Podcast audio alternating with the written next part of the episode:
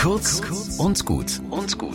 Heute mit Pfarrer Alexander Seidel. Oft hängen mir so komische Weisheitssprüche aus dem Internet zum Hals heraus. Vor allem dann, wenn man dann merkt, dass es ja gar nicht um Lebensweisheit geht, sondern darum, gegen irgendjemanden oder gegen einen Lebensstil zu hetzen. Aber bei einem habe ich dann kürzlich doch auf Gefällt mir geklickt. Da stand, der Pfad des Gerechten glänzt wie das Licht am Morgen, das immer heller leuchtet bis zum vollen Tag. Mal ein Spruch, der wirklich einen positiven Gedanken transportiert. Gerechtes Handeln wie ein Sonnenaufgang.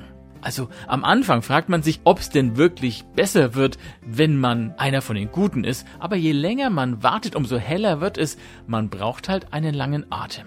Aber wo kommt der Spruch eigentlich her?